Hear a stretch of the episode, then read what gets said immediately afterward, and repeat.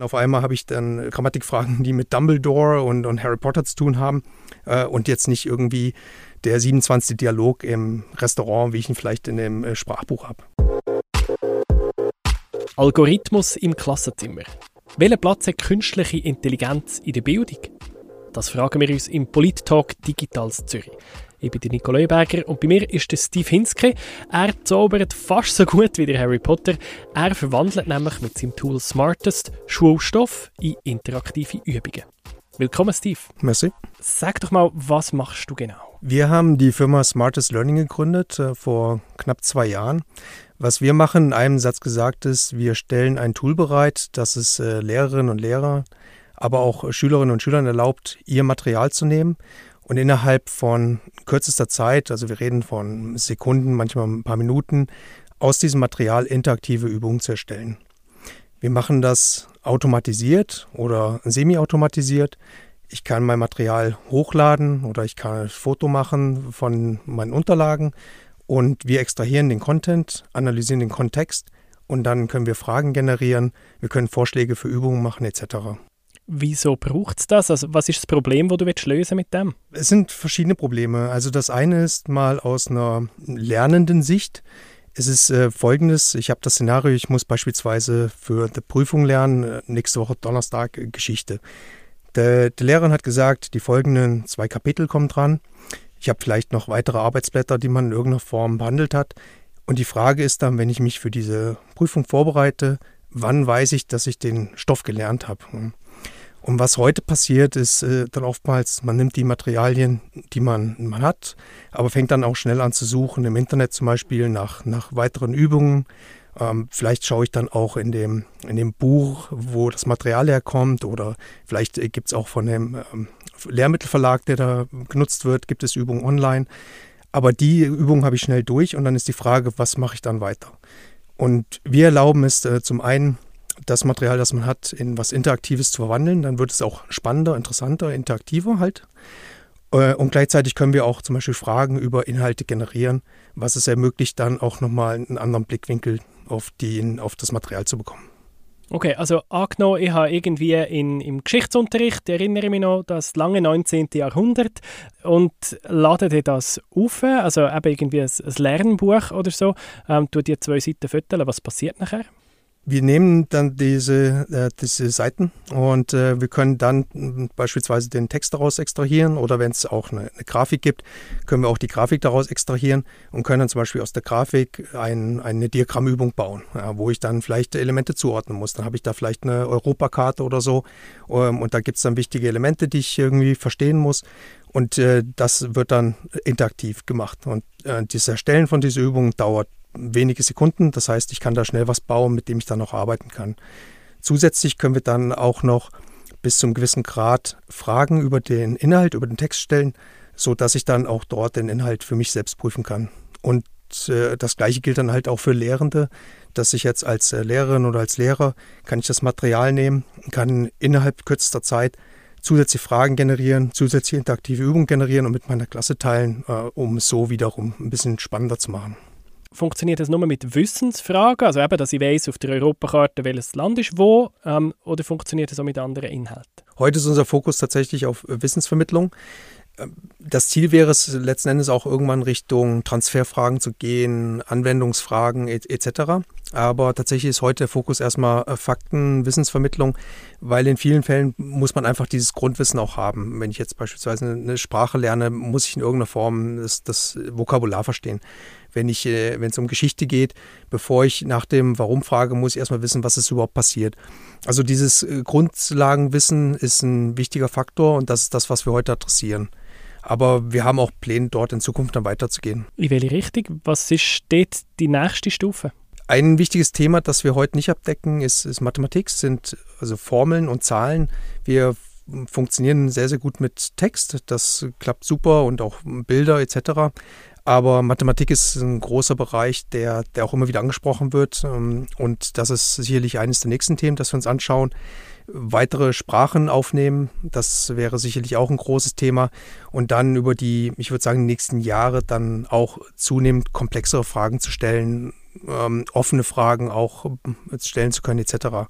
Wir können sogar diese offenen Fragen teilweise heute schon stellen, aber das Verifizieren der Antwort ist äh, die große Herausforderung. Und du hast gesagt, das funktioniert mit Unterrichtsmaterial. Funktioniert das auch mit etwas, was jetzt nicht als Bildungsmaterial entworfen worden ist? Also weißt, wenn jetzt da irgendwie, keine Ahnung, der, der hat auch der Krimi von Sebastian Fitzek dabei, ist jetzt vielleicht nicht für Primarschüler, aber für, für die Gimmischüler, ähm, was kannst du mit dem machen? Das funktioniert auch. Also wir nutzen das zum Beispiel auch für Grammatikübungen. Da funktioniert das eigentlich sehr schön. Beispielsweise, ich möchte jetzt ähm, Englisch lernen und äh, Grammatikfragen haben zu einem gewissen Thema, beispielsweise Verben konjugieren oder Pronomen oder was auch immer. Kann ich heute mein Harry Potter Buch nehmen, ähm, beispielsweise nehmen dann Seiten daraus und wir nehmen dann diese Inhalte und generieren aus diesen Sätzen, die da drin sind, dann entsprechende Grammatikfragen. Und das Schöne ist, dass es dann auf einmal habe ich dann vielleicht Fragen, Grammatikfragen, die mit Dumbledore und, und Harry Potter zu tun haben äh, und jetzt nicht irgendwie der 27. Dialog im Restaurant, wie ich ihn vielleicht in dem äh, Sprachbuch habe. Das tönt für mich cool. Das tönt nach äh, lustvollem Lernen. Kannst du mir mal helfen zu verstehen, was hintendurch abläuft? Wo kommt jetzt da die künstliche Intelligenz ins Spiel? Was macht die? Wir nutzen heute eine Kombination von verschiedenen Technologien. Also wir nutzen sehr viel Machine Learning. Das heißt, wir nutzen äh, das im Bereich Computer Vision, äh, um jetzt Inhalte zu extrahieren. Äh, da haben wir wesentliche, also wichtige Komponenten, die dort laufen. Gleichzeitig auch im Bereich Natural Language Processing, also was mit Sprache zu tun hat. Also, dass der Computer tatsächlich versteht, was das da steht und äh, den Kontext versteht. Genau, man muss ein bisschen vorsichtig sein mit dem Begriff verstehen. Ja, das äh, ist äh, sicherlich kein einfaches Thema. Aber grundsätzlich ja, also es, es geht dann darum, dass wir die, die Textelemente daraus ziehen können, dass wir auch wissen, welche Textelemente sind das und wie wir diese wiederum verwenden können, um dann Fragen zu generieren, Antworten zu generieren etc. Wie herausfordernd ist das für euch? Also ihr seid jetzt äh, mit dem am Programmieren, das am Einsetzen. Was sind im Moment die grossen Hürden? Ja, das ist eine sehr gute Frage. Also ähm, ich denke, die Kombination von den verschiedenen Elementen, die wir zusammenführen, das ist äh, sicherlich schon mal eine Herausforderung. Also wir müssen gucken, dass die Sachen dann zusammenpassen und zusammen funktionieren. Das Zweite ist sicherlich gerade im Bereich Natural Language Processing die einzelnen Sprachen abzudecken. Das funktioniert, was wir heute gebaut haben, funktioniert sehr gut für Englisch, es funktioniert für Deutsch, es funktioniert für Französisch, äh, auch Spanisch. Wir sind dabei, nächste weitere Sprachen hinzuzufügen und Portugiesisch ist ein Thema, Italienisch ist auch ein Thema. Aber sicherlich möchte man weitere Sprachen dann auch hinzufügen. Und dort hängen wir auch viel von den verfügbaren Materialien, den Sprachmodellen ab, die es heute gibt. Ähm, und wir haben einfach gemerkt, dass dann mit gewissen Sprachen, die jetzt äh, vielleicht nicht so populär sind wie andere, die einfach nicht weltweit so oft gesprochen werden, nimmt das natürlich dann auch entsprechend ab. Und das ist sicherlich eine Challenge, da ähm, würden wir uns äh, wünschen oder müssen wir uns auch ähm, noch ein bisschen darum bemühen, dass es dort noch bessere Modelle gibt, die vielleicht auch selber, wir sind doch teilweise, entwickeln wir die dann auch selbst, also trainieren die Modelle selbst, ähm, aber das ist kein einfaches Thema, ja. Wie gut ist denn da der Austausch untereinander in der ähm, KI-Community? Also es muss ja nicht jeder sein eigenes Sprachmodell trainieren, oder? Das ist korrekt. Es ist tatsächlich in den letzten fünf bis zehn Jahren hat sich sehr, sehr viel getan. Es gibt ähm, wirklich gute Modelle. Die Community, gerade im Bereich Forschung, ist da auch sehr offen. Man kann viele Sachen äh, finden und nutzen und weiterentwickeln. Ähm, der Austausch auf der ich sag mal, Unternehmensebene ist ein bisschen eingeschränkter, natürlich, weil man auch äh, entsprechend immer seine eigene Wettbewerbsfähigkeit im, im Auge hat. Aber grundsätzlich finde ich, funktioniert es gut. Und auch gerade im Bereich EdTech, ähm, in der Schweiz gibt es zum Beispiel den Swiss EdTech Collider. Wir sind ein Mitglied. Es gibt noch äh, über 70 andere EdTech-Firmen, junge Firmen. Und auch dort funktioniert der Austausch eigentlich relativ gut. Was hast du für Rückmeldungen von Schülerinnen und Schülern, wenn du die reinnimmst und denen das zeigst? Was sagen die? Die Schülerinnen und Schüler sind eigentlich sehr begeistert. Ähm, hängt ein bisschen auch vom Alter ab und äh, von dem, was wir ihnen dann immer konkret zeigen. Aber die sind es auch schon gewohnt, mit vielen Tools schaffen, auch gerade mit mobilen Interfaces und so weiter. Die sind auch begeistert, weil wir auch Gamification mit reinbringen. Also wir nehmen dann die Inhalte, die manchmal vielleicht nicht äh, super interaktiv sind oder vielleicht auch manchmal wirklich einfach langweilig sind und äh, können das dann in irgendeiner Form ähm, rüberbringen, dass sie das auf ihrem Nadel nutzen können, dass es ähm, Spaß macht, dass sie, sie können dann Punkte sammeln etc. Wobei es, man muss immer vorsichtig sein, dass nicht zu viel Gamification drin ist. da ist das Feedback sehr positiv. Und ähm, wir haben auch schon anekdotisch äh, Feedback bekommen, dass der, dass der Lernerfolg auch mit Smartest äh, besser wird. Beispielsweise kam Anfang des Jahres, haben wir ein nettes Mail erhalten von einer 13-jährigen Schülerin, die gesagt hat, seit sie unser Tool nutzt, ist sie in, in vier oder fünf äh, Fächern, hat sie um eine ganze Note verbessert. Ja, und so Sachen tun uns gut, das finden wir super. Und natürlich wollen wir das dann halt auch äh, gerne noch ein bisschen äh, größer äh, ausrollen und auch zeigen, dass das, dass das verhebt. Könnt ihr die schwache und starke Schülerinnen und Schüler gleich gut unterstützen? Oder was hast du das Gefühl, was macht so ein Tool mit der Chancengleichheit? Also, dass heutzutage jede Schülerin und Schüler ja, eines Tages die gleiche Chance hat, zum Erfolg haben? Super spannende Frage. Ähm, ich glaube, das hat auch mehrere Komponenten. Also dieses Thema Chancengleichheit, äh, auf der einen Seite hat es was mit Access zu tun. Also ähm, ich denke, da ist Smartest eine sehr gute Lösung, weil es ist nicht wirklich teuer. Eigentlich kann es jeder leisten, auch äh, wenn es jetzt vielleicht mal eine Familie ist, die nicht ein äh, sehr, sehr starkes Einkommen hat. Und es kann dann helfen, dort besser zu lernen, sicherlich. Hm, gleichzeitig ist die Frage, wenn ich jetzt beispielsweise eine, eine gewisse Lernschwäche habe oder so, wir versuchen das auch zu adressieren, ist aber, glaube ich, eher noch ein Thema für die nächsten Jahre, wo wir dann versuchen, zunehmend mehr Personalisierung reinzubringen in das Tool, dass man dort auch gewisse ähm, Stärken oder Schwächen im Lernverhalten selbst erkennen kann und kann es dann unterstützen, beispielsweise indem wir dann automatisiert ähm, Wiederholungen vorschlagen von, von Komponenten etc.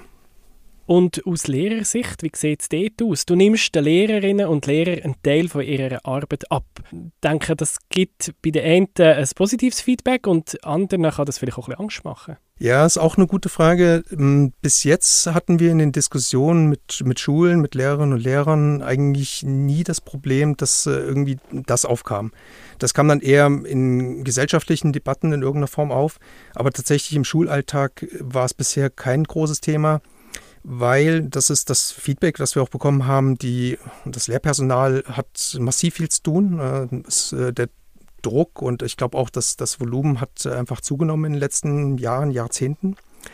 Und wir nehmen einen Teil von den Tätigkeiten ab, die auf, äh, aufwendig sind, aber gar nicht so das sind, was die, was die Lehrerinnen und Lehrer eigentlich am, am ehesten machen wollen. Es gibt äh, beispielsweise eine interessante Studie von McKinsey, die zeigt, dass äh, Lehrkräfte heute weniger als die Hälfte ihrer Zeit tatsächlich mit den Schülern verbringen und viel mehr Zeit äh, verbringen mit Vorbereitung, Nachbereitung etc. Und wenn wir dann dort Tools bereitstellen, die helfen halt eine, eine Übung, eine interaktive Übung zum Beispiel innerhalb von 30 äh, Sekunden oder einer Minute zu erstellen, statt irgendwie 20 äh, Minuten oder 30 Minuten, nimmt das dann dort Arbeit ab, die man dann hoffentlich eher nutzen oder die Zeit, die man dann nutzen kann, um sich beispielsweise mit lernschwächeren Schülerinnen und Schülern äh, zu beschäftigen. Wenn du jetzt ein, ein Idealszenario würdest entwerfen, sagen wir, wir schauen mal zehn Jahre in Zukunft und die Zusammenarbeit geht richtig gut zwischen solchen Tools und der Lehrerschaft. Was haben wir denn für einen Unterricht? Ja, ich glaube, äh, wenn man da die, wie sagt man, äh, die ähm, Kristallkugel, die Kristallkugel mhm. genau äh, hätte, das wäre natürlich super. Ich, ich, sehe es so, dass was, was wir heute bauen und was auch viele andere ähm, AdTech-Firmen sich heute anschauen und bereitstellen, ist extrem komplementär zu den Lehrkräften. Unsere Vision ist es schon, in irgendeiner Form einen Digital Learning Assistant zu bauen. Jemand, ähm, der dir helfen kann, gewisse Inhalte besser zu lernen, interaktiver zu lernen, etc. Allerdings glaube ich auch ganz fest, dass wir immer eine, eine Lehrperson in irgendeiner Form brauchen. Jemand, vielleicht geht es dann auch ein bisschen mehr in Richtung äh, Begleitung von, von den ähm, Lernenden als dass es jetzt wirklich nur so Frontalunterricht ist und reine Wissensweitergabe. Aber es wird diese Person brauchen. Also wir brauchen diese ähm, soziale Komponente, wir brauchen die emotionale Komponente. Es gibt dann äh, Kompetenzen, die weit äh, darüber hinausgehen, was Tools heute irgendwie gut unterstützen können. Viel, was damit Zusammenarbeit zu tun hat, Collaboration, ähm, Kreativitätskomponenten etc. Ähm, ich weiß nicht, wie der Unterricht in zehn Jahren aussehen wird ich denke, wir werden sehr viel weniger ähm, Papier haben, hoffentlich zumindest, ja. Ähm, aber gleichzeitig ist die Frage, ob wir es schaffen, in den nächsten zehn Jahren unser, unser Bildungssystem, das, äh, das Unterrichtswesen so komplett zu verändern, dass, es, dass wir es jetzt von heute aus heutiger Sicht nicht wiedererkennen würden. Ich denke, das ist eher ein, Thema über die nächsten Jahrzehnte. Mhm.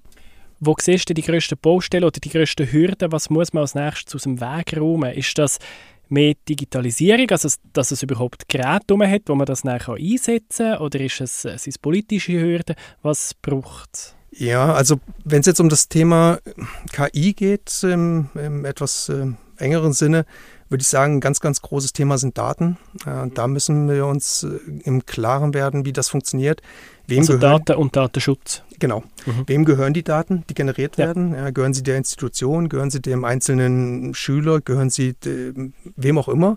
Wer darf die Daten in irgendeiner Form verwenden? Ähm, weil wir wissen, dass heute die alles, was wir nutzen, die, die Modelle, die wir nutzen beispielsweise, brauchen extrem viel Daten, um wirklich gut zu funktionieren. Und die müssen irgendwo herkommen. Und man kann Daten nehmen, man kann sie anonymisieren ähm, etc. Aber es gibt heute sehr wenig Klarheit und wenig Richtlinien, welche Daten wann wie verwendet werden dürfen. Und eine Challenge, die wir auch haben in, in diesem Umfeld ist, dass teilweise Modelle, die verwendet werden, am Ende kann beispielsweise ein, ein System eine Empfehlung abgeben oder eine Entscheidung treffen, aber es ist nicht immer komplett klar, wie diese zustande kommt. Diese, manchmal wird es als Blackbox bezeichnet, aber ich glaube, dort müssen wir auch an der Transparenz äh, noch schaffen von, von diesen künstlichen Systemen ja, und was wir da machen können. Also ich denke, das Thema Daten wird äh, eine ganz, ganz große Rolle spielen wir haben es auch gesehen jetzt in den letzten Jahren, das Thema so Fake News. Und dann kommt das, äh, gleiche Frage kommt dann auf bei den Daten. Ja. Sind die Daten äh, legitim? Können die Daten, die verwendet werden, zu einem Bias führen? Das haben wir auch schon gesehen in, in gewissen Modellen. Also Vorurteile, wo wie in einer künstlichen Intelligenz drinnen sind. Ja, genau. Also letzten Endes äh, wird ja das Modell wird ja anhand von den Daten trainiert. Mhm. Und das, was in Daten extrem oft vorkommt, wird dann in irgendeiner Form weitergegeben. Das, ob das jetzt ein Sprachmodell ist oder ein, ein, ähm, ein Computer Vision Modell oder was auch immer. Das heißt, die Daten, die ich reingebe, beeinflussen natürlich maßgeblich das, was am Ende rauskommt. Und deswegen ist es halt umso wichtiger, dass man die sich anschaut, woher kommen die Daten, ähm, wem gehören die Daten, dürfen sie genutzt werden und auch eine große Komponente ist äh, das Thema Integration, Schnittstellen zwischen Systemen, weil typischerweise nicht alle Daten, die man in irgendeiner Form bräuchte, in einem System sitzen. Gerade im Schulumfeld äh, hat man dann schnell viele Systeme, die in irgendeiner Form verwendet werden. Da hat dann ähm, die, die, die Schule hat dann weiß nicht, mit äh, drei Verlagen oder sowas ähm, äh, ein Abkommen. Dann habe ich dort, äh, mache ich on, Übungen online. Dann liegen die auf der Plattform, die Informationen, wie die einzelnen äh, Schülerinnen und Schüler die, die Übungen gemacht haben, ähm, etc. Also das muss in irgendeiner Form dann integrierbar sein. Ähm, aber ich glaube, also ich glaube, wir können das machen, aber da kommt viel auf uns zu. Gibt es Grenzen vom KI-Einsatz, wo du sagst, da müssen wir aufpassen? Also jetzt abgesehen vom eben, Datenschutz ich denke, das hat viel damit zu tun, was ich vorher angesprochen hatte mit dieser Blackbox. Möchten wir, dass uns Entscheidungen von Systemen abgenommen werden? Wir haben es heute schon teilweise, beispielsweise mit, mit selbstfahrenden Fahrzeugen. Ja, dort werden auch Entscheidungen getroffen. Und die Frage ist halt, wenn man das dann ausweitet und in anderen Bereichen auch hat, wenn jetzt Entscheidungen getroffen werden im, im Schulsystem, in der Ausbildung, ob jetzt eine Person beispielsweise, weiß nicht, eine Klasse wiederholen muss oder sowas, wollen wir uns dann dort rein auf die Systeme verlassen? Wahrscheinlich eher nein. Ja, aber das ist sicherlich auch etwas, äh, wo man sich überlegen muss, auch als Gesellschaft, wo, wo möchten wir wo möchten wir die Entscheidung selbst treffen, wo möchten wir Einfluss nehmen, wo möchten wir einfach nur äh, Empfehlungen bekommen, was, was machen wir damit äh, und so weiter. Schlussendlich wichtig ist, glaube ich, ein gewisses Verständnis, wie so Sachen funktionieren. Also jetzt, wenn eine Schülerin mit eurem Tool arbeitet, das kann ein bisschen den Eindruck verleihen, das ist Magie, das ist irgendwie keine Ahnung, wie das funktioniert. Wie viel Transparenz ist da überhaupt möglich und, und wie viel ist nötig? Ich weiß einfach so, mein Bruder ist so einer, der probiert immer alles zu verstehen. Und er weiß, dass ein Computer irgendwo ganz auf, auf, auf dem tiefsten Level mit 1 und 0 funktioniert. Und er ist immer zu mir gekommen und gefunden, Nico, wie kann das sein, dass aus 1 und 0 so ein Computerspiel äh, gemacht wird, wo nachher die Welt rund um mich herum aussieht wie echt. Und ich habe ihm immer probiert zu sagen, los, ich kann das nicht erklären, aber ich glaube, du musst es auch nicht wissen, du musst die Tools können verwenden und wissen, was sie machen. Aber das ist vielleicht auch zu banal. Vielleicht sollte man mehr wissen. Ist eine sehr gute Frage und ich kann darauf auch keine direkte Antwort liefern. Ich denke, das hat viel dann auch mit der Frage zu tun, was in Zukunft irgendwie gelehrt werden sollte. Mhm. Wir beschäftigen uns heute viel mit dem Wie.